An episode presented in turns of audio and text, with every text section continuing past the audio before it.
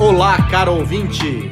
Estamos de novo no nosso programa favorito da semana, pelo menos para mim e para o Luiz Vilaverde. Eu, Martim Vasques da Cunha, vamos agora falar neste segundo programa sobre um grande filme que foi lançado nos últimos tempos, Ad Astra, Rumo às Estrelas, com o galã da vez Brad Pitt, mas dirigido por um queridinho da casa que é o senhor James Gray. Nesse programa, nós vamos fazer mais ou menos o que fizemos no programa anterior sobre o Coringa. Nós não vamos ficar apenas no filme, mas vamos falar também de outras repercussões culturais. Lembrando que, apesar deste segundo programa ser novamente sobre um filme, este não é um programa sobre cinema. Esse é um programa sobre cultura. A partir de filmes, livros e outros objetos e gêneros artísticos, aí sim nós vamos falar sobre o impacto da arte ao extremo nas nossas vidas. E é por isso que esse programa se chama Extremistão. Então, vamos lá. Vamos começar com o grande Luiz Vilaverde, ou Valverde, ou Greenwald, né? Ele não quer dizer, mas ele é parente do Glenn Greenwald, que o irmão do Luiz, o João Vilaverde, né? Querido aqui da casa, grande colunista do Valor Econômico em Priscas Eras e agora consultor para investimentos estrangeiros desses dois falidos aqui. Não escutem isso. Mas é por aí. Luiz, soube que você tem um sonho na sua vida que é se encontrar com o James Gray e perguntar para ele se ele realmente é ucraniano ou russo. É verdade? É verdade, mas eu acho que a pergunta é: ele é judeu mesmo? Eu não acho que ele é judeu. Gray não é um nome judeu, né? Deve ser Gra que nem acontece lá com. Grujinski, é. é. É, porque o. o, o... Aliás, já vou até deixar o espectador atento a alguma. Espectador não, nosso ouvinte atento, porque eu sempre confundo James Gray com John Gray, que é o filósofo, tá? Não, mas também e... pode ser o autor de Mulheres Vêm de Vênus e Homens Vêm de Marte. Exatamente, é. que é até mais pertinente, né? É, no caso no aqui caso. Desse, desse programa, sem dúvida nenhuma. É... Não, é porque assim, o James Gray é. Isso é uma coisa que acho que até a gente vai entrar aqui nesse ao longo do episódio. O James Gray, ele é provavelmente o verdadeiro cineasta independente, não o cineasta indie. Cineasta indie é uma grife que você aplica a diretores como Wes Anderson, como Spike Jones, como Sofia Coppola, é, até o, o, o, Jason Reitman, né, que dirigiu Juno e todos mais. Esses são cineastas de grife independente. O James Gray não. O James Gray, ele é um diretor independente. E ele é um diretor que tem uma obra. Todos os filmes dele se comunicam e até mesmo para você entender, né, se a palavra é essa, o, Ad Astra, você tem que saber o que foram os filmes anteriores dele.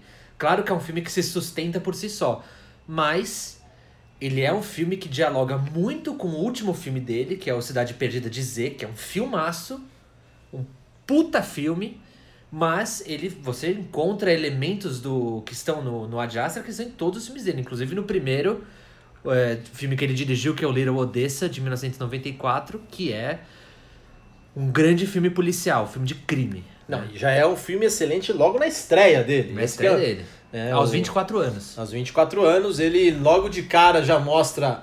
Eu acho que é uma das estreias mais espantosas do cinema dos últimos 20, 30 anos. E é interessante que o James Gray ele entra no cinema junto com a mesma geração de Paul Thomas Anderson e Quentin Tarantino. É verdade. Né? Só que, ao contrário com do... Tim Roth, né? Que tá no Pulp Fiction. Sim, Tim Roth, Tim Roth é, o, é o ator, vamos dizer assim, ele e Steve Buscemi são os atores que estão...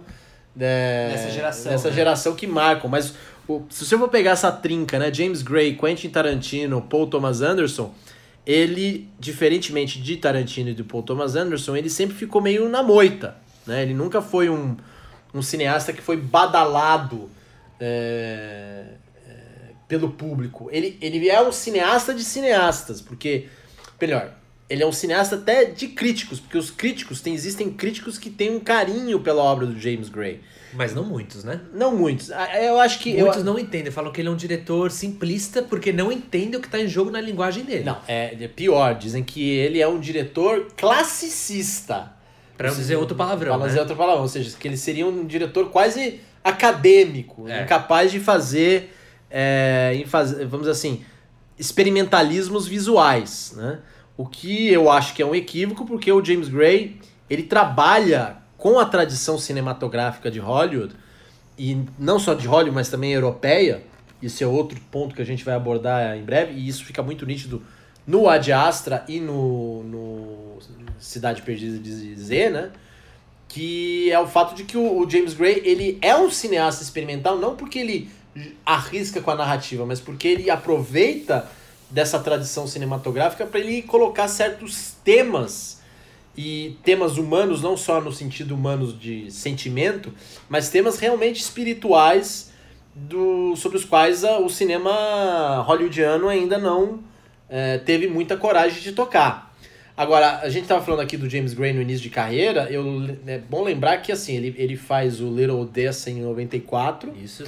The Yards eu acho que é lançado 2000. em 2000, mas é, é- foi feito em 97, mas aí o Harvey Weinstein resolveu é, encher o saco Já foi distribuído pelo Einstein, né? Não, ele sempre teve uma relação muito tumultuosa com o Weinstein. É verdade. Porque o Einstein banca o The Yards, aí o, o, o James Gray consegue, eu acho que uma grana da Fox pra fazer os Donos da Noite. Isso, que é o maior aí, sucesso de bilheteria dele até hoje. Isso, é, que é um, é um belíssimo filme policial. E o Einstein banca. Não é um filme policial. Não, mas é. É, Ele é uma tragédia shakespeariana. Sim, mas sim. tudo bem. Mas, mas ele tá dentro do gênero de filme sim, sim, sim. O... E o Einstein banca, né? O... Era uma vez em Nova York. E tanto até que diz. O The Immigrants. The Immigrants, é, era uma vez em Nova York. O... Diz a lenda que o Gray e o Einstein tiveram brigas homéricas porque o Einstein queria mudar o final do Era uma vez em Nova York e o Gray não arredou o pé. Então o Einstein sempre teve aí uma relação meio tumultuada com, com o James Gray, mas é impressionante que assim, pelo menos se você for pegar aquilo que o próprio James Gray chamou de trilogia do submundo russo, né, que é, são os três primeiros filmes dele, Sim. o The Yards, o.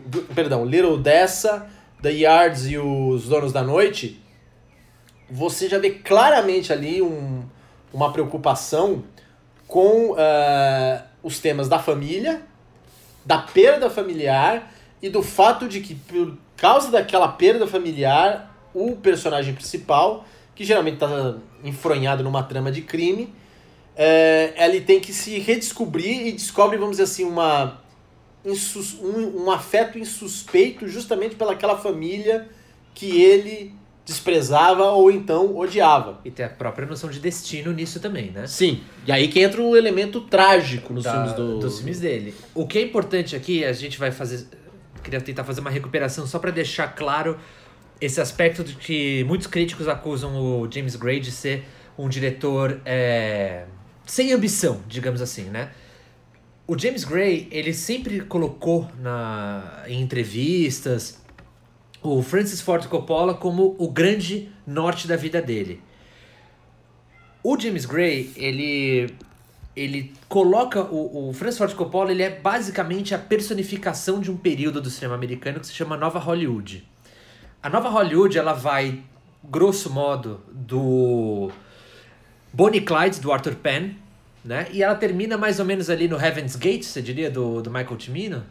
Por aí, é. Por aí, Não, né? Heaven's Gate, Com claro. o Jaws, né? O Jaws é que enterra por vez a, a, a nova Hollywood porque ele reinventa o blockbuster moderno, Não, né? mas o, o Jaws é consequência da nova Hollywood. Se Ele não é tivesse, consequência, se não é tivesse consequência. Coppola, não tivesse Arthur Penn, Não não teria- Spielberg, Lucas e outros. Mas a, a nova Hollywood é enterrada claramente com Heaven's Gate do Michael Que é o excesso do cinema de autor americano, né? É, não é, eu não diria que é o excesso do cinema excesso de de, autor. grana, né? De É, é, grana, eu né? diria que é os, os estúdios estão dispostos a pagar para esses autores realizarem seus sonhos mais loucos. Exatamente. né? E aí, com o fracasso de O Portal do Paraíso, do Michael Cimino, que é uma obra-prima de três horas e meia de duração, Exato. né? É...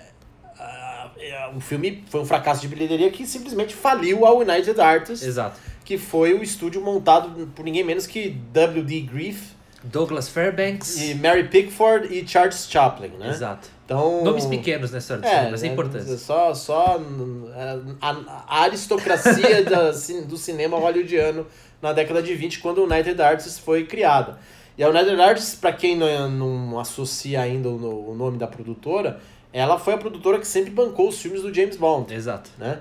Depois a United Artists, por causa do fracasso do Portal do Paraíso, o... foi incorporada a MGM e agora eu acho que ele é um braço da Universal. É, eu acho que é. é. Enfim. Mas ainda tem o nome. Agora, o James Gray, como você falou, ele tem muito do Coppola. Por quê? Não, mas é que antes, o, porque o que os, os diretores da nova Hollywood americana fizeram, eles pegaram, eles fizeram uma releitura da era de ouro de Hollywood. Basicamente, você tem uma releitura do cinema de gênero que surge na, na década de 20 e de 30, né? Então você tem o filme de gangster, você tem o, o cinema de ficção científica, você tem os dramas históricos clássicos que estavam geralmente no, nos filmes da MGM. Você tem todo o surgimento desses grandes gêneros americanos que, que dominam o, o, o mercado de cinema, eles vão ser repensados, retrabalhados sobre um viés autoral pela, pelos diretores da nova Hollywood. Então você tem William Friedkin, ele reinventa o cinema de horror com Exorcista e também Operação França, que é um filme policial, com Gene Hackman.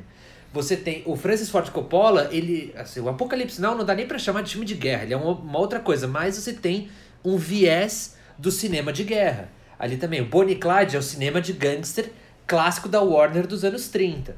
É, e por aí vai, né? O, o, o, todos esses diretores. O James Gray, ele vai pegar essa herança de eu estou trabalhando dentro dessa chave da narrativa clássica de cinema americano, né? O começo, meio e fim, a decupagem clássica e tudo mais, e usando os gêneros americanos como uma porta de entrada para desenvolver outros temas mais profundos. Então, para o James Gray, você tem o texto, que é o, a, seria a forma clássica da narrativa, que é a, é a, é a camada mais fina, o jeito de você contar a história. E você tem todo um subtexto muito complexo, que é o que você tem a tragédia grega, você tem os dramas shakespearianos, você tem é, toda a questão transcendental que vai começar a aparecer cada vez mais nos filmes dele, né? Principalmente no Ad Astra, mas que o final do Cidade Perdida dizer é um é, assim, é o personagem principal chegando na transcendência dele, Não, né? Mas já tem isso no Era uma vez em já tem, Nova York. Já está presente. E né? aí entra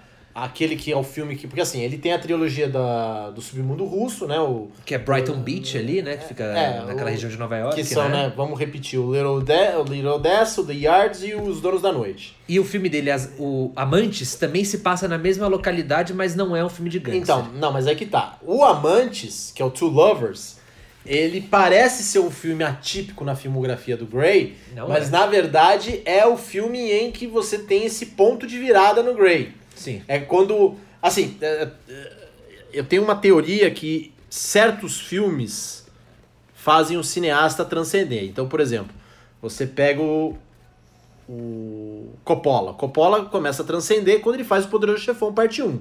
Né? É, e aí chega num ponto, vamos dizer assim, inatingível até mesmo pelo próprio Coppola com o Apocalipse Sinal. É, você pega o Paul Thomas Anderson, que já era um grande diretor com Boogie Nights, Magnolia, né, Punch Drunk Love, mas o ponto em que ele transcende é There Will Be Blood, Sangue Negro. É, o David Fincher acontece a mesma coisa, né? Você tem Seven, você tem The Game, mas o ponto de virada da filmografia dele é Zodíaco. Né? É, Depois, Zodíaco é um filme maravilhoso e, aliás, uma grande discordância que eu tenho com o Martin para falar, que só que a gente não concorda, é que ele acha o Alien 3 um grande filme. Não, o Alien 3 é um grande É, filme. é, a gente vai É discordar um grande filme, é um grande filme. Mas é. é o, o, esses, di- o Tarantino, o Tarantino, ele. Eu acho que o que aconteceu com o Tarantino é que ele passa a ter esse ponto de virada com Jack Brown. Né?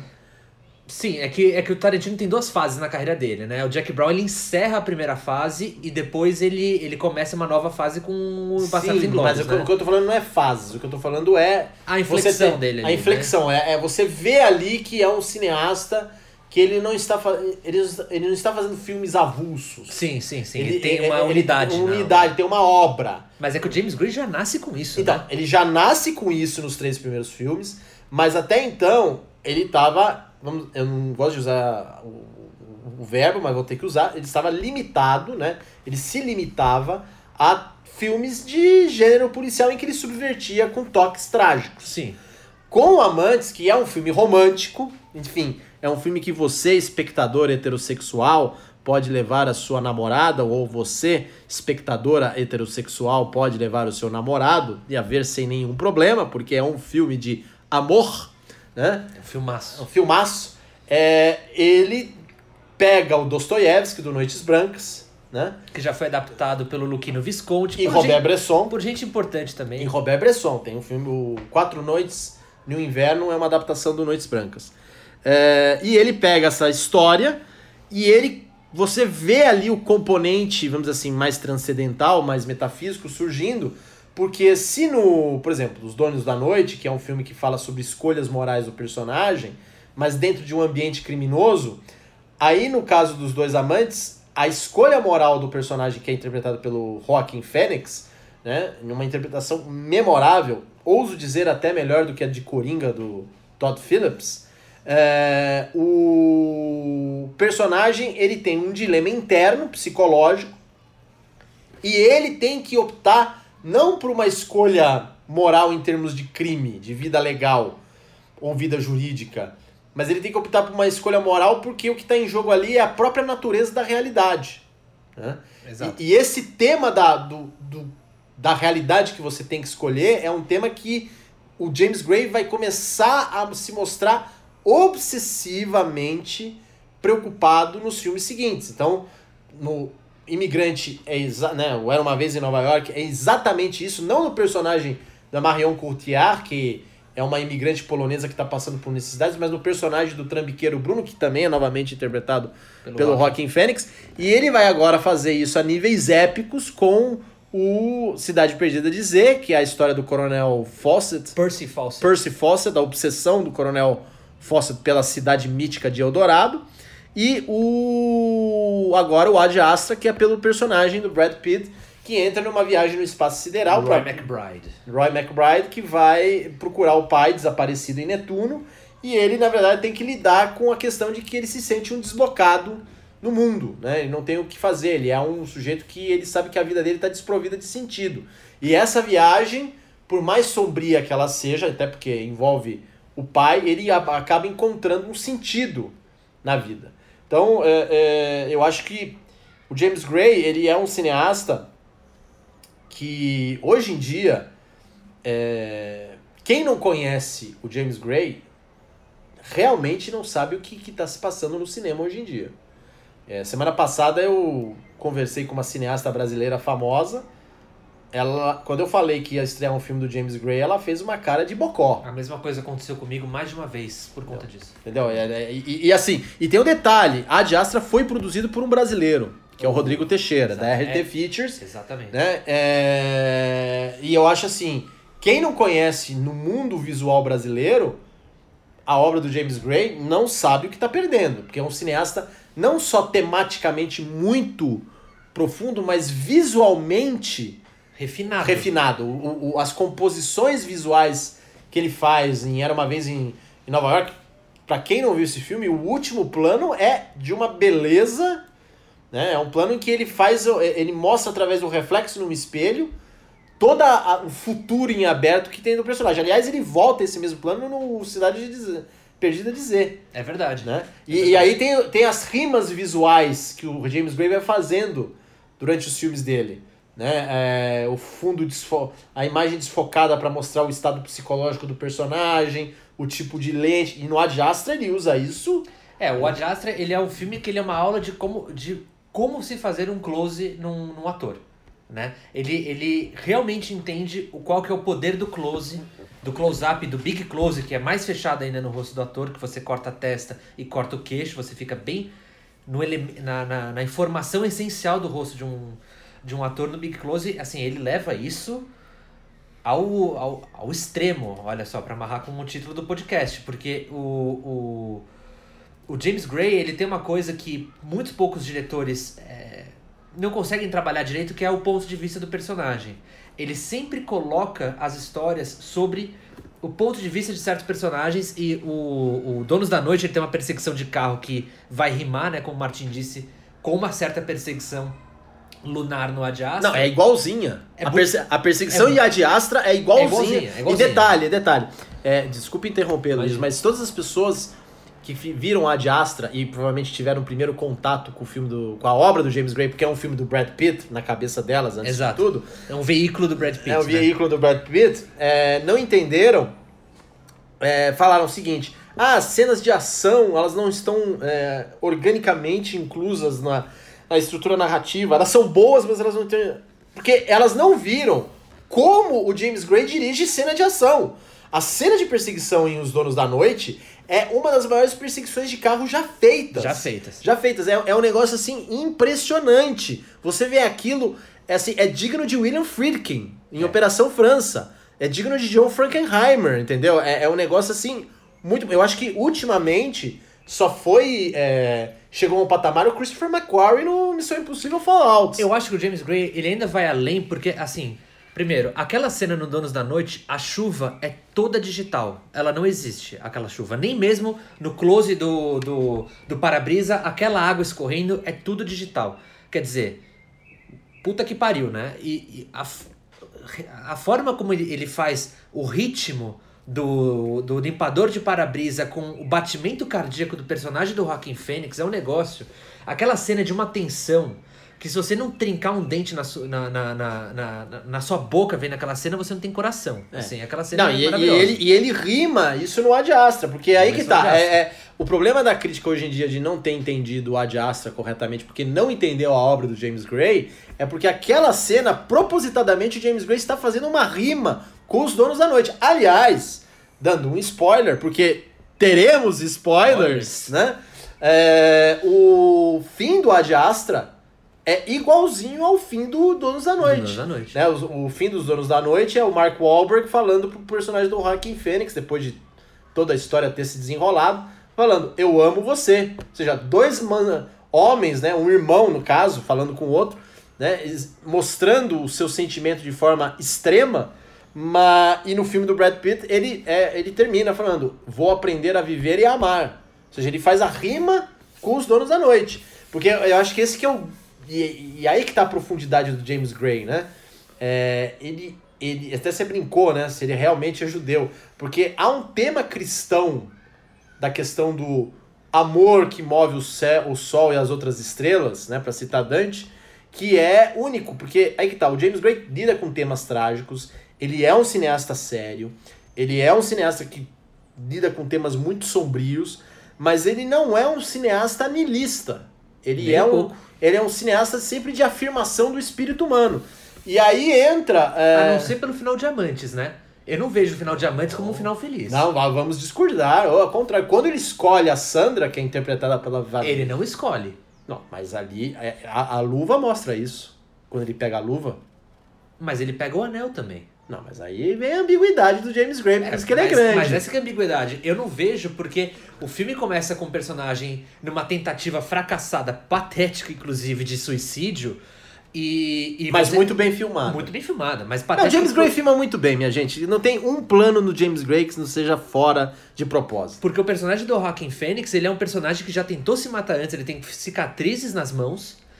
E ele, ele está brigando. É, o, o Joaquin Ele, Phoenix ele faz o Arthur Fleck parecer uma criança. faz parecer uma criança. É, parecer uma o criança. Coringa não é nada perto do Leonardo, do interpretado É, Leonardo, verdade. Phoenix. Vai, continua. Ele. ele o, o personagem do Joaquin Phoenix, ele, ele, ele não. Ele não. Ele, ele saiu de um divórcio traumático, porque a esposa dele.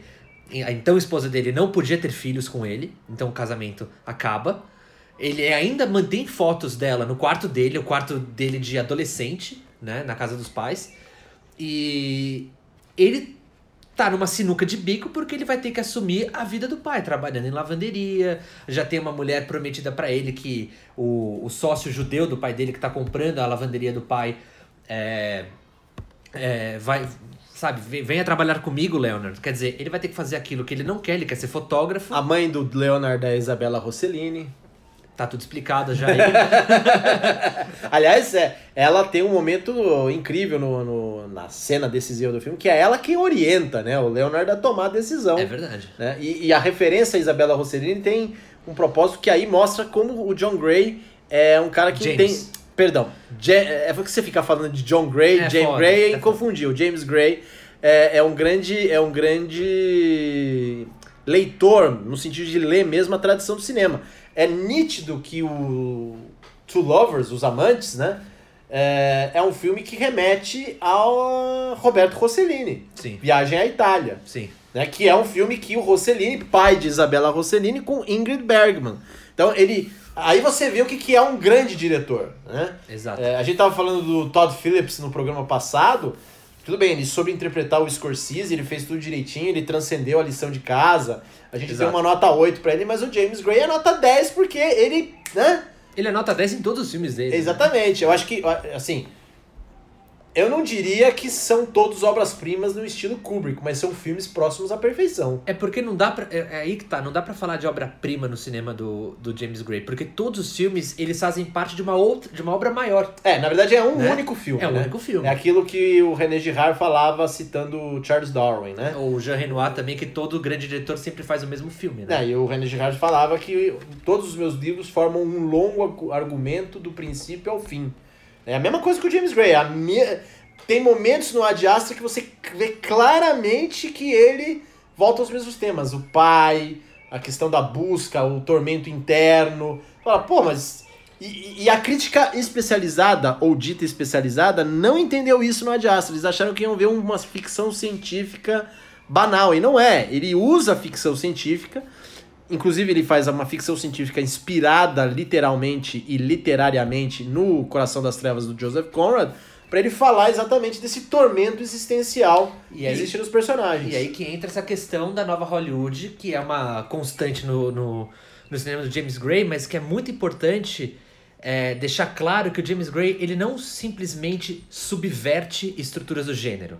Né? Tá meio na moda dizer isso com o último Jedi, né, do Star Wars. Ah, o Ryan Johnson subverteu é, uma, uma continuação do Star Wars. Ali é subversão pela subversão. O James Gray ele subverte com um propósito de contar uma história e de se chegar a uma a uma comunicação na humanidade, eh, a, a temas humanos clássicos que o gênero é, é só a porta de entrada. É, só para você uma ter uma pergunta, uma cara Luiz. Você é fã de The Lost Jedi?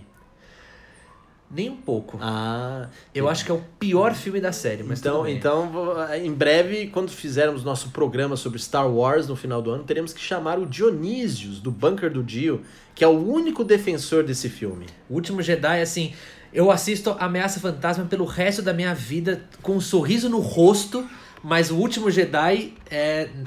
Oba, teremos polêmica no final do Não. ano.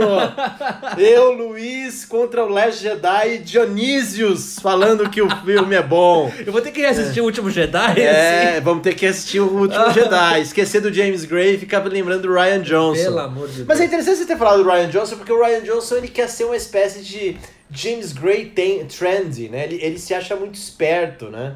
Ele merece, um, ele merece um aplauso porque ele dirigiu aquele episódio soberbo do Breaking Bad da mosca que tá presa no laboratório do Walter White. Aquele episódio. Mas aí é síndrome do relógio parado, né? Tá, mas é muito bem dirigido. Não, é é muito bem é dirigido. muito bem dirigido.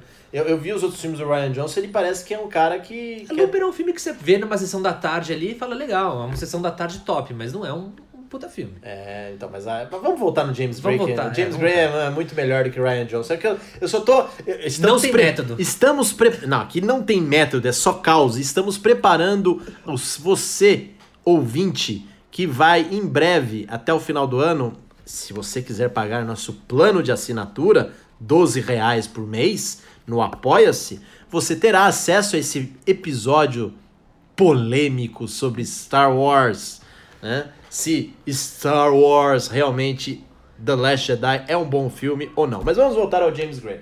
É, eu sei que você, além do Ad Astra, você ficou obcecado aí durante um tempo por Cidade Perdida. É verdade que você queria ir pra Ama- Amazônia encontrar Eldorado?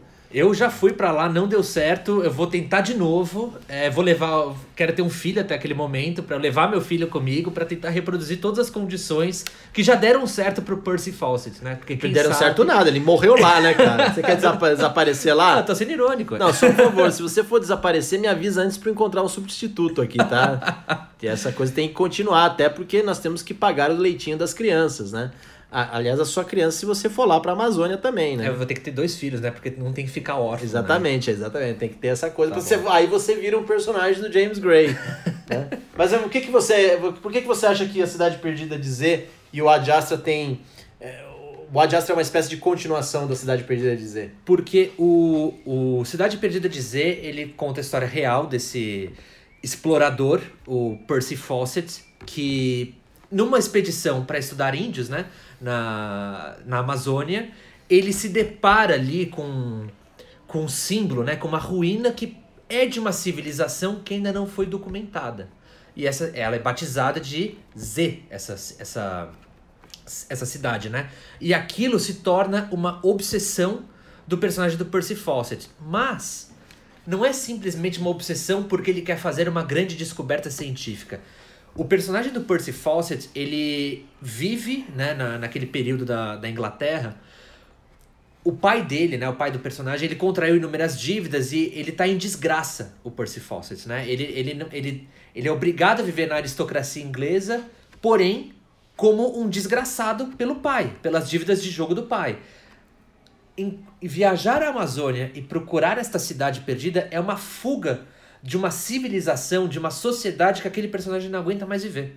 Isso porque ele tem um casamento bom com a esposa dele, não é, não tem grandes crises conjugais, tem os filhos dele, é, mas é uma tentativa de fuga, né, de ir além, né, de que ele pode, ele pode criar outra coisa e, e de ser outra pessoa, inclusive, e fugir desse dessa tragédia que acompanha todos os filmes do James Gray de ser o filho do, do pai, né? Que é o drama do personagem do Joaquin Phoenix nos Donos da Noite, no, no, no Amantes, que é o drama vivido pelo personagem do Edward Furlong no Little Odessa.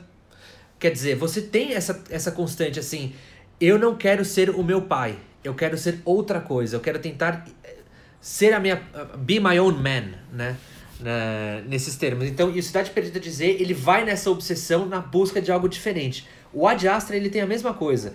O Roy McBride, que é o personagem do, do, do Brad Pitt, ele se tornou um astronauta, um explorador espacial, porque o pai dele, que é o Tommy Lee Jones, o Clifford McBride, é a maior lenda, a maior mito né, do, do, de exploração espacial no futuro. Né? Ele, aquela agência, que eu esqueci o nome, agência espacial do, do, do Ad Astra, ele é, ele é basicamente o símbolo daquela, daquela, daquela companhia e ele desapareceu numa missão de explorar em busca de vida inteligente, quer dizer, já, é, a cidade perdida de Z no Ad Astra é, são os, os extraterrestres e o filho tem que ir de encontro ao pai porque ele nunca é, ele nunca ele viveu uma vida amputada por não ter tido o pai criando ele, né? É, e o filme ele vai de encontro a isso. Você, você falou bem aí do Ad Astra a respeito do personagem do Roy McBride. Eu acho que a gente tem que tocar um tema que, apesar de ter sido muito divulgado, não foi bem explorado, que é o fato de que esse personagem só toca o espectador porque é muito bem interpretado pelo Brad Pitt. Né? É, soberba. Numa, numa, um ator que na década de 90 era considerado apenas um rostinho bonito, né? Ele foi crescendo como ator, escolhendo seus papéis, seus diretores. Mostrou promessa no Seven. É, mostrou promessa no Seven, que aliás ele tá muito bem, mas depois ele foi muito bem no, no Fight Club, né? Também, é, tem, tem, fez uma boa interpretação num filme menor do, do David Fincher, que é o, que é o Benjamin Button. Exato. Mas ele começa a se tornar um ator realmente digno de nota com The Tree of Life, né, a Árvore da Vida do Terrence Malick. Mas eu acho que esse ano é o grande ano do Brad Pitt como ator, porque não só ele faz esse papel no Ad Astra do James Gray, como o astronauta Roy McBride, numa interpretação que é minimalista, e aí eu acho que você tem razão, Luiz, quando você fala da importância do close nesse filme. E esse filme tem que ser visto em IMAX, se puderem, vejam esse filme. Só pra para matar a questão do close. Você tá colocando o rosto de um ator numa tela gigantesca, você tem que ter muito detalhe na atuação e o ator ele não pode quebrar por um segundo. O ator não pode atuar nesse momento. O ator ele tem que viver o personagem nesse momento, porque nós espectadores nós vamos a gente vai ver o olho daquele, daquele ator. A gente vai ver qualquer expressão mínima, qualquer olhada sutil, você você vai perceber numa tela de IMAX. Então, o grau de detalhe que o ator tem que colocar na, no, na, na construção do personagem é um negócio extraordinário. Então, e isso que é legal, é, o, o James Gray ele não construiu uma grande atuação baseado numa cena de morte, baseado numa cena de discussão, numa cena de ação. Ele construiu uma grande atuação em momentos de silêncio, só de olhar. É, um negócio e, aí, e aí que entra o minimalismo da interpretação do Brad Pitt. Que é, ele faz de outra maneira, talvez até um pouco mais críptica, no outro grande filme de um contemporâneo do James Gray, que é o Quentin Tarantino com o seu Era Uma Vez em Hollywood. Um grande é. filme que também não foi muito compreendido, né, pelo é, visto, né? Que eu acho que é, é interessante que é, os dois filmes, eles têm como, obviamente, Brad Pitt, e tem como um fato que tanto Tarantino como James Gray fazem parte dessa releitura tripla da nova Hollywood, né? Mas agora numa clave independente.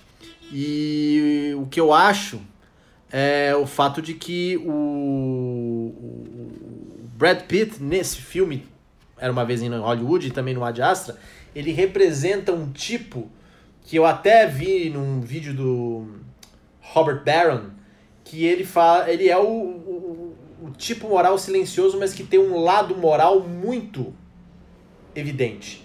Né? Então, o, o, o, Brad Pitt no filme do Tarantino e no Ad Astra do James Gray, ele que meio que representa o homem comum, enfim, mas que tenta manter as suas virtudes clássicas, como coragem, prudência, temperança, justiça. Né? É, você vê que o, no Ad Astra, o Brad Pitt, apesar do, do fato de que tá do o fato de que ele ele mata ali um né, um, os tripulantes de uma determinada nave, que até faz um eco com o destino trágico do pai, o Brad Pitt ele é um sujeito que ele tenta manter, vamos dizer assim, a sua bondade interior. Até que tem uma cena muito boa do Ad Astra, que até faz um comentário simbólico sobre a questão do progresso tecnológico, que é uma hora quando o personagem do Brad Pitt se depara com um babuíno que trucida uma tripulação. Nossa, aquela cena é muito tensa. Então, mas é, ali é o James Gray falando, né, da porque num ambiente de extremo progresso tecnológico, que é típico de ficção científica, você tem ali um babuíno que representa, na verdade, o início da evolução segundo o darwinismo. E o Brad Pitt fala, né, no personagem do Brad Pitt fala em off, né, que quando ele viu o babuíno, ele se identificou com a raiva, com a ira dele. E nesse filme aí do Tarantino, você tem o Brad Pitt interpretando uma espécie de é, cowboy, é, vamos dizer assim, um tanto old fashion, em um mundo prestes a ruir, que é a década de 60, e ao mesmo tempo ele, por ser um cowboy, ele também representaria essas virtudes clássicas sob uma forma, uma roupagem moderna de um cavaleiro medieval. Então eu acho interessante como o Brad Pitt ele vai de um policial extremamente é, temperamental e, e, e, imprudente no Seven, né, do David Fincher, para ele chegar hoje em dia num esquema de estrela, né? E eu acho que hoje em dia ele é a maior estrela de Hollywood, né? No, no sentido é um, mesmo. É uma das maiores. É uma das maiores. Ele ser justamente a personificação desse modelo clássico de virtude nesses dois filmes. Eu não sei, você acha que eu estou viajando na maionese, Luiz? Eu acho que o caso do, do. Eu acho que você não está viajando. Eu acho que no caso do Era uma Vez em Hollywood, você tem uma reestruturação do papel do, do cavaleiro medieval e do papel do, do cowboy, né? que são que estão interligados no gênero, né? Vídeo trabalho do grande, da grande referência do Tarantino, que é o Elmore Leonard, né? O escritor que começou a carreira dele escrevendo romances de faroeste e depois foi para romances policiais, né? O, o caso do, do, do Brad Pitt no Ad Astra, ele tá nessa, nessa reconfiguração do que seria o astro de Hollywood, porque no Cidade Perdida de Z, ele o o James Gray usa o Charlie Hunnam, que é um, um ator de beleza clássica. Ele seria, assim, a figura... Imagine o explorador heróico. que não tem um final heróico. O final dele é terrível. É, É. o pior final possível para um explorador. Só que o, estádio. Char o Charles Hanna não consegue ter a profundidade da interpretação Não, do Brad não Pitt. consegue. que é Mas era pra ser o Brad Pitt, né? Sim, era Perdida ser. Dizer. É. Tanto, é que ele- tanto é que o Cidade de Perdida Dizer foi produzido pela empresa Plan B. pela Plan B, que é a empresa do Brad Pitt. E só que o Brad Pitt foi fazer o, o Guerra Mundial Z, não confundido com Cidade Perdida de Z, né? É. O... E aí agora ele, ele retornou pro, pro Ad Astra também para fazer o papel do grande explorador de ficção científica, né? O astronauta heróico que, no entanto, mata aquelas pessoas na perseguição lunar, sim, né? E, e unflinching, né? Ele não, não reflete sobre ter matado aquelas pessoas nem nada, ele simplesmente vive. Ele não é nem um pouco heróico nesse sentido, né? Ele começa a desconstruir a figura do, do grande astro de Hollywood num filme de grande orçamento, ficção científica e tudo mais, né? É, não sei se seria tanto o papel da moral. Acho que o, o papel da moral talvez tenha sido uma coincidência do destino. É, não, eu tô fazendo aqui uma ligação bastante intelectualizada pra ver se, enfim, tem algum sentido. Mas é. Você acha que, por exemplo, é interessante que de 2018 pra cá, 2017, 2018, e aí você teve o quê? Trama Fantasma do Paul Thomas Anderson, Sim. o filme do Tarantino e o. O Ad Astra do James Gray, né? Então, de novo, a gente volta naquela trinca dos independentes. Só que agora eles cresceram de uma tal maneira, e eu acho que dos três ainda o melhor de todos é o Paul Thomas Anderson, né? Porque eu considero Trama Fantasma uma obra-prima absoluta. É, é interessante notar que eles chegaram a um patamar, e eu acho que o Ad Astra marca muito bem isso, que é o fato do James Gray ter agora o maquinário de Hollywood com efeitos visuais, uma superprodução, porque é uma superprodução, Ele é um filme mediano hoje em dia, né? 85 milhões, 90 milhões é um filme médio hoje em dia no, no esquema de Hollywood, né? Um filme de baixo orçamento hoje, é, hollywoodiano, ele seria um filme que vai ali até seus 15, 20 milhões, né? Filme mediano não existe mais, né? É, isso também tem a ver com, com o papel do James Gray, porque ele filma em película, né? O cara foi no meio da Amazônia com Darius Conde, que é um dos grandes diretores de fotografia, fotografou Seven, do David Fincher, é, e ele filmou em negativo 35mm. Ele tinha que mandar. Não tem laboratório de película na América Latina. Ele tem que botar o, o- a lata do filme num avião pra ir pra, pra América do Norte ou ir pra, pra, pra Londres, que acho que é onde ele foi é, finalizar o filme, pra revelar o material. Ele não tinha como assistir o que ele filmou no dia, não tinha como projetar aquilo. Na, ele filmou, se eu não me engano, na Colômbia, né? foi na O- Colômbia, foi na Colômbia. ou Cidade Perdida de dizer. E ele gastou uma fortuna pra fazer isso. Né? Quer dizer, ele. É, assim, quantas pessoas percebem que aquele filme é negativo ou não? Você tem que ter um olho um pouco mais treinado pra perceber o grão do negativo, não sei o quê. Quer dizer, ele é um cara que ele. Né, ele. Gastar dinheiro com isso hoje em dia, no esquema de produção atual de Hollywood, é. Sabe, quem faz isso é o Tarantino, que fez o Era uma vez em Hollywood em película também. E Christopher Nolan, né? que- Christopher Nolan, que Scorsese. Que o Christopher Nolan ele tem tentado filmar em IMAX, que é 70mm, que é uma câmera específica, muito mais caro também, né? Mas eles tentam fa- fazer tudo em, em película. O Paul Thomas Anderson é um grande defensor disso, né? também. Tanto também, é que no, Formato analógico. no, no Phantom Thread fica nítido que ele abusa muito da luz natural pra você ver a questão da granatura, gramatura, né? Grana, grana, gra, é, qual é- qual é o nome? Dra... Gra- Granulagem. granulagem, da granulagem do, do, da- do filme. Agora, a gente ficou falando muito da relação do James Gray com o cinema americano, né? Porque ele mexe com os gêneros policiais, mexe com romance, mexe com ficção científica, o filme épico. Mas eu acho também que o James Gray dialoga muito com o cinema europeu. É com um certo diretor que o Martin foi tomar suco com ele um dia desses. Eu queria que você me dissesse aí é, quais são as relações que existem entre Cidade Perdida de Z, do James Gray, e é, é, Aguirre, a Cólera dos Deuses, do Werner Herzog. Bom, é assim, é praticamente uma releitura do Aguirre, né? Porque é um, um homem contaminado por uma visão obsessiva e que ele vai levar aquela visão até o limite, até o coração nas trevas, no caso, da selva amazônica. Né? O, o homem que sai da civilização e ele vai nessa jornada, que é uma jornada que tá doomed, né? Ela tá fadada ao fracasso. E ele vai se encontrar com esse lado negro da humanidade, digamos assim, no, no, no, no, no, coração da selva, né? Quer dizer, e no caso do Ad Astra, né? No, na, nos limites do espaço, né? E essa relação com certeza está presente, né? Acho que a, o próprio cinema do Herzog, né? É, o A Guerra e a Colera dos Deuses, Fitzcarraldo, Nosferato e o Enigma de Caspar Hauser, que é, digamos assim, essa quadrilogia clássica do, do Herzog, eles não só lidam com personagens que têm obsessão, mas com personagens que têm uma inadequação com o mundo em que eles vivem, né? Um vampiro que está apaixonado por uma mulher e ele, né, assim, é, como é que você adequa um vampiro no mundo real? Como é que você adequa o Caspar Hauser que cresceu trancado num, num, num, num quarto e que tem que aprender a linguagem e a se relacionar com, com uma sociedade quando ele nunca teve nenhum contato humano na vida dele? O, e o Fitzcarraldo, que você tem a, a visão daquele homem que quer passar com um barco por uma montanha. Quer dizer, tem esse sentimento de inadequação também que está presente em todos os personagens do James Gray. É, né? o, o, foi bom ser. A gente está falando aqui do Coração das Trevas, entrar na selva, né?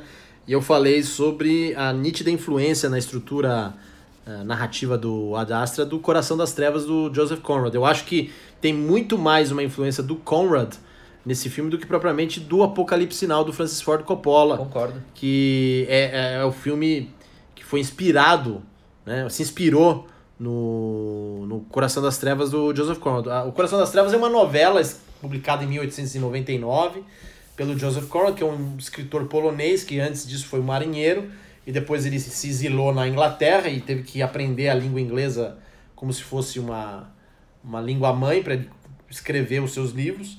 E o ele coração... escrevia bem, né? Ele era bom com essas coisas, né? Não, ele é um dos grandes estilistas da língua inglesa. ele era, não é, ele não é qualquer um, ele é um dos grandes estilistas da língua inglesa. E o, o, o Conrad, ele escreve esse livro chamado Heart of Darkness, que é sobre um sujeito chamado Marlowe, que tem que fazer uma expedição no, no Congo, Congo, né, no, via o rio, e justamente porque ele vai procurar um general do exército. No caso não era general, ele era, um, ele era da companhia da, da companhia, é.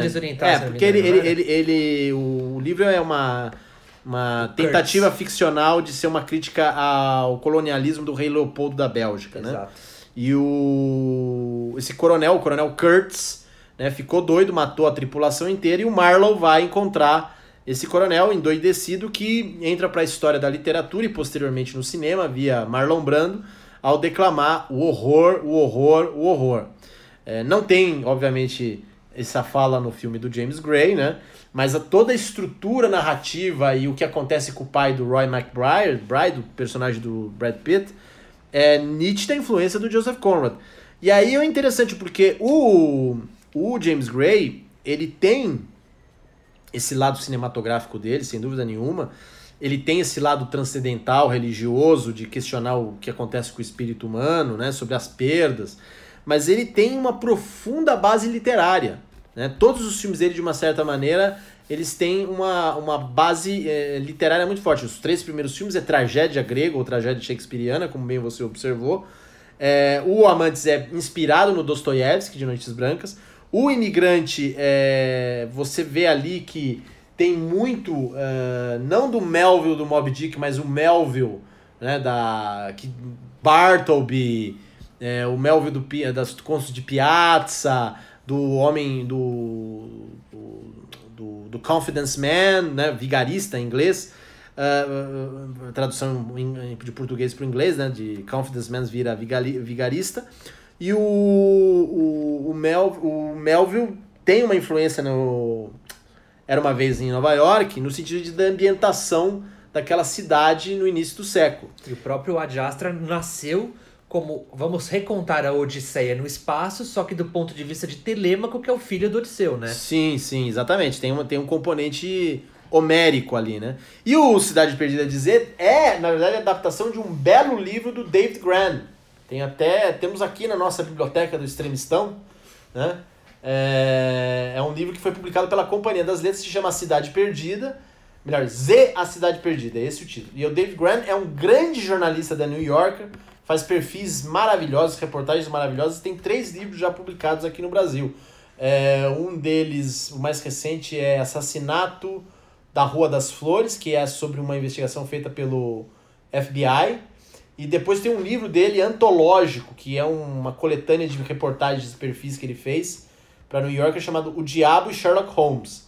Então, uh, terminando aqui, eu acho que a gente sempre termina com as nossas recomendações literárias, cinematográficas, né? É, mas eu acho que o James Gray ele é uma porta de entrada para muita gente é, conhecer um tipo de cultura, não só cinematográfica, mas também literária e filosófica, que anda muito é, em falta né, nos dias de hoje. É, então eu acho que você, meu caro ouvinte, você, minha cara ouvinte, vão perceber que o James Gray ele é um grande cineasta não só pelo que ele faz com o cinema, mas porque ele amplia o nosso horizonte cultural. E eu acho que uma coisa muito legal para antes da gente entrar numa recomendação é que o Jim, eu, eu gosto muito como o James Gray ele subverte o épico, né?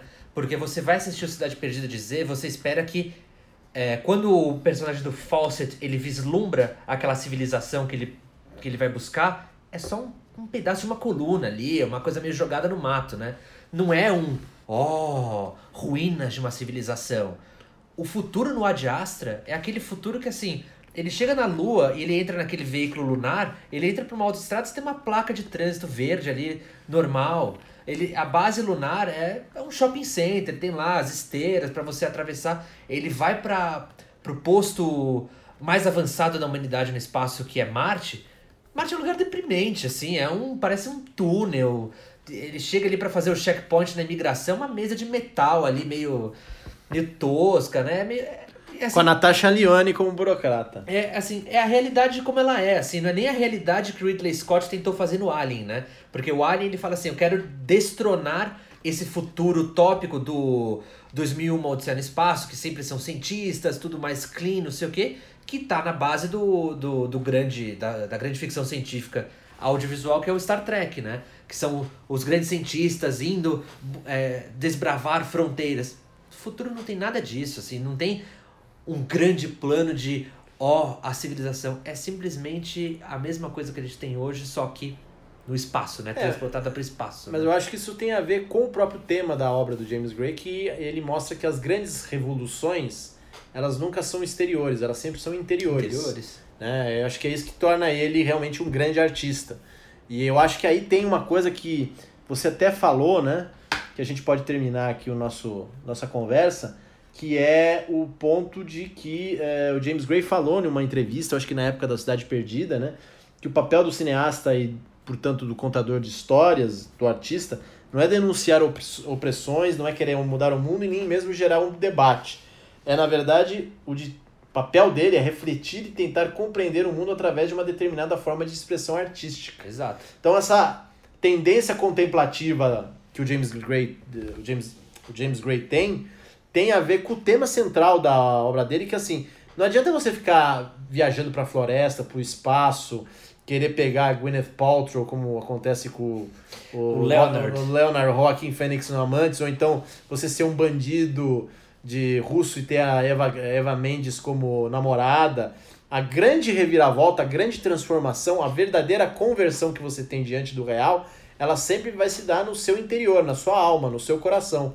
E é por isso que o Ad Astra termina, né, com o Brad Pitt transformado depois da experiência de ter vivido tudo aquilo com o que sobrou do pai dele e ele chegar à conclusão que agora ele está pronto para viver. Com a Liv Tyler. Com a Liv Tyler, que é uma boa forma de viver. É uma boa forma de viver. Uma boa forma de e viver. E pra ela também, né? Acho que pra ela é interessante ter o Brad Pitt é, eu acho, ela, eu, né? eu, acho que nessa atual fase aí, depois de... De tirar a camisa no telhado ali no... Exatamente. No, Era uma vez em Hollywood? Não, não, não foi ela. Ah, não, o Brad Pitt... ele, ele. Ah, ele, é assim, é.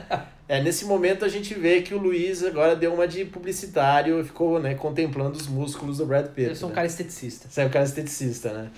Mas ele, mas ele é heterossexual casado, hein? Exato. Vamos deixar isso bem claro aí para o nosso público. Nada contra, não temos nada contra. Não nos processe, porque, por favor, nós não temos dinheiro para isso. Né? É, e eu também não tenho saco para pagar uma cesta básica. É, então eu quero deixar isso muito claro. Nada contra, como diria Jerry Seinfeld, nada contra.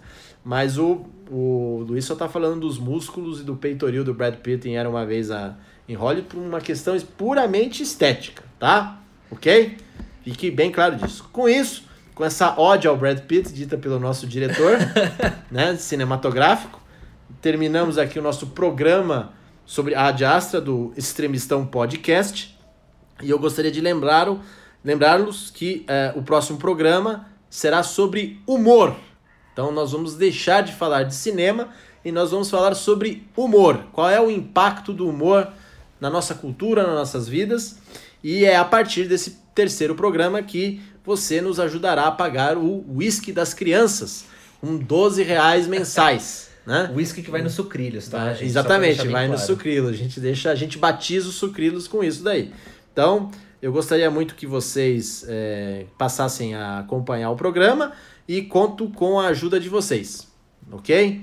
É, Luiz, quer falar alguma coisa para você se redimir dessa, desse momento esteticista? É... Oscar Wilde do Brad Pitt?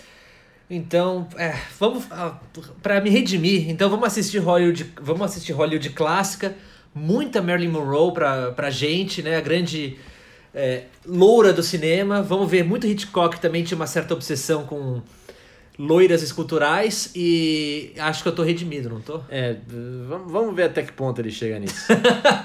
qualquer coisa, qualquer coisa com o dinheiro que vocês vão pagar aí, a gente paga um, uns eletrochoques para ele. com é, a anuência da Damares, é claro. Ah, Bem, bom, é verdade. É, a Damares. A Damares não, não pega não, né? Não, não acho né? que não. não tá. Então, é, depois dessa, termina aqui o nosso podcast Extremista. Muito obrigado, um abraço. Grande abraço.